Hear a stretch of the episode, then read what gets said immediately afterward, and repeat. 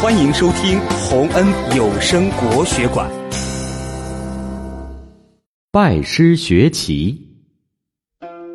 春秋时期，鲁国有个叫弈秋的人，是当时天下第一的下棋高手。有两个年轻人想学下棋，就相约一起来到弈秋这里，请求弈秋收他们为徒。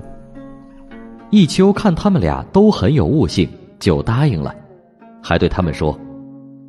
跟我学下棋非常简单，只要做到专心致志就可以了。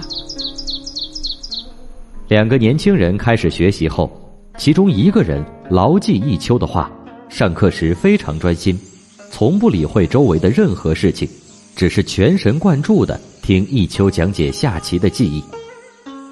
由于听讲时思想集中，他的棋艺也越来越高。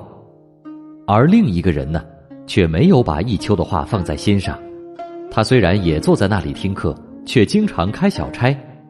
他总想着一些与下棋无关的事情，比如到了天鹅飞来的时候，他就想：待会儿下了课，我要怎么拿弓，怎么搭箭，再怎么放箭把天鹅射下来呢？后来，那个认真学习的年轻人成为了一名精通棋艺的高手，而那个三心二意的年轻人。却什么也没学到。看来，只有全神贯注、用心学习的人，才会学到真正的本领啊！